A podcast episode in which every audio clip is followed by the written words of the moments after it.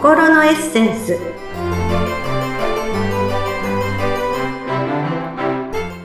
皆様こんにちは。自己開花アドバイザーの中井真理子です。今日もご一緒してくださるのはこの方です。インタビュアーの鈴木沢子です。今回もよろしくお願いいたします。よろしくお願いいたしますいやいつもあの、マリコさんのお話をお聞きしていると、どんどんこう、心が明るくなっていくような気がするんですが、今日も楽しみです。よかったです。ありがとうございます。こちらこそありがとうございます。さて、今回はどんなお話聞かせていただけますか、はい、はい。今回のテーマは、毎日がスペシャル。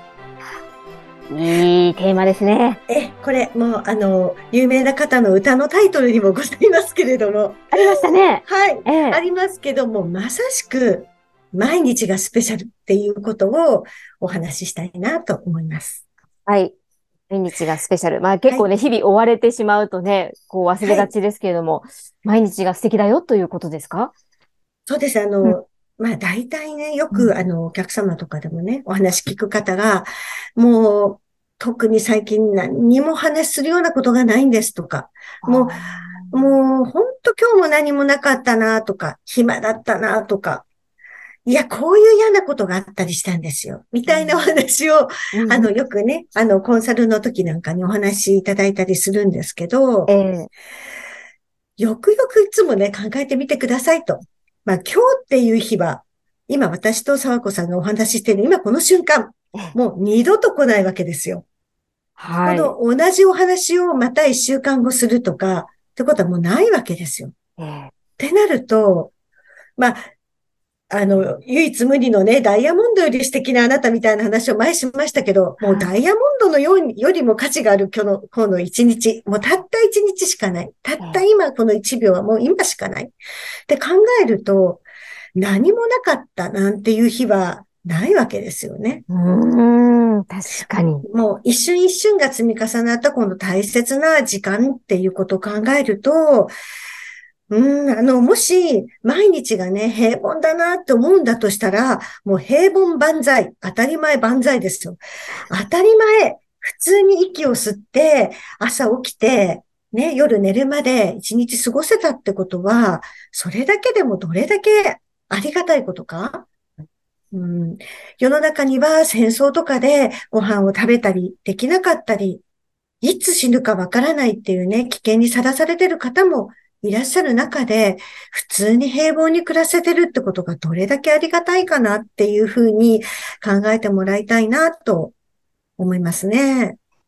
確かに。こう、どうしてもね、あの、同じような毎日が続いた時って、まあ、つまんないなとか、マンネリ化しちゃって、なんか起きないのかなみたいな感じで、ぼーっと過ごしてしまいがちですけど、まあ、それが、実はすごい幸せなことなんですよね。そうですよ。あの、日本人のね、平均寿命が、まあ男性よりも女性の方が少し長くて、今現在平均寿命85歳って言われてるんですね。えー、これ私ちょっと計算してみたら、はい、日にちに直すと31,025日。で、時間にすると74万4600時間。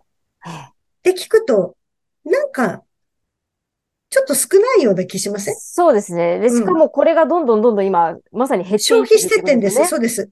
今この瞬間もどんどんどんどん短くなっていってるわけですよね。なんとなく、まあ人生ってね、若ければ若いほど、まだ先はたくさんある、みたいな気持ちになったり、あの、私は50代ですけど、それでもやっぱりまだまだ、あの、人生折り返しぐらいな気持ちで、先がすごくあるように思うかもしれます、しれないんですけど、意外と短い、こう、時間で見ると、数字で見ると、短く思いませんか？うん、思います。やっぱ85歳って聞くと、うん、ああ、まだまだ遠いね、先だなって思いますけど、時間となると、そうです。時間と日にちでこうバンと出されると、えー、え、それしかないの？っていう感覚になるかなと思うんですよね。うん。で、まあよく言われますけど、まあ人生っていう舞台の主人公は自分なので、まあ脚本も演出も、あの、それを、あの、自分で役として生きるのも全部自分なので、それを楽しい時間にするのか、なんかずっと見ててもつまんないっていう時間にするのか、本当自分次第なんで、あの、ミニハビの時も話しましたが、もう人生毎日味わい尽くさないとダメなんですよ。味わい尽くす。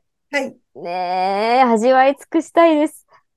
確かに楽しいことに楽しい人生にするのか、つまんない人生にするのか、本当に自分次第なんですもんねで。すね。で、こういう話をすると、ええ私じゃあ毎日頑張りますっていうお客様とかいるんですけど、ええあの、私すごくあの、メリハリ大事だな。さっきのワークライフバランスってこの間のポッドキャストでもお話ししましたが、メリハリすごく大事だと思ってて、頑張りすぎても、あの、バイオリンの弦とか、まあ、ギターもそうですけど、張り詰めすぎると切れちゃうので、それはまたそれでね、あの、行き過ぎちゃうので、やっぱりその、頑張るときは頑張る。もうダラダラするときはダラダラするで全然いいと思うんですね。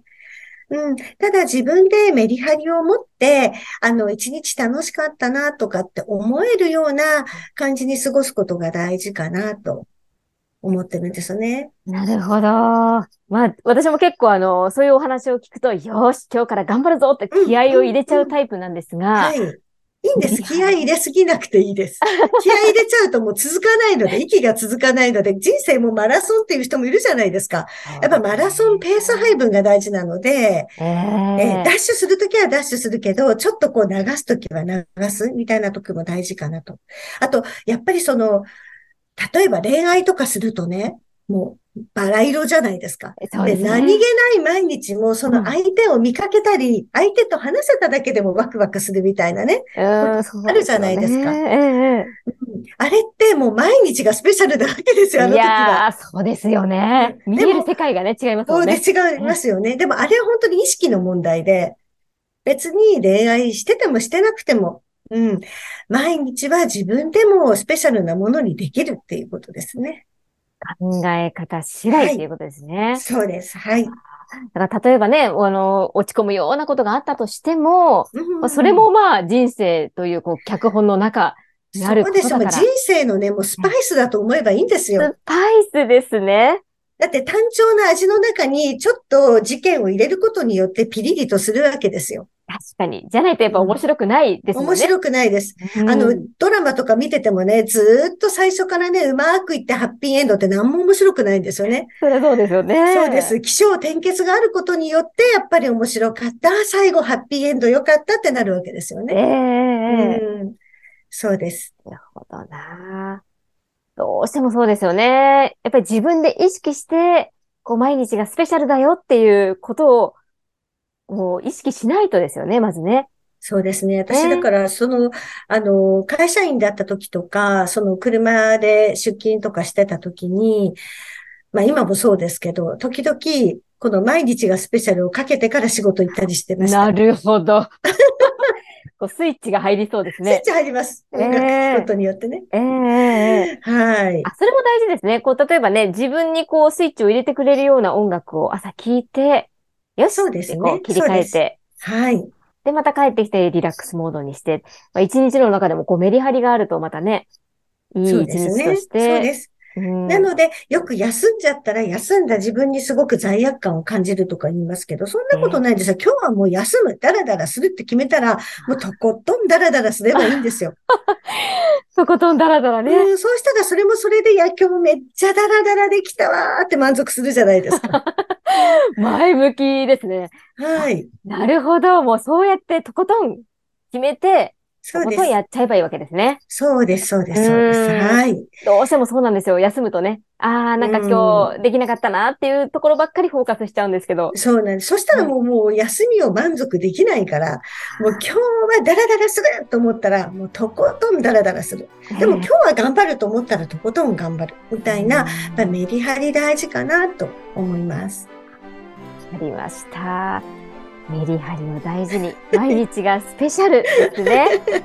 いやー、はい。今日も楽しい一日が過ごせそうです。ありがとうございました。はいまた次回以降も楽しみにしております。はい。次回は毎日がスペシャル。ありがとうございました、マリカはい、さん。ありがとうございました。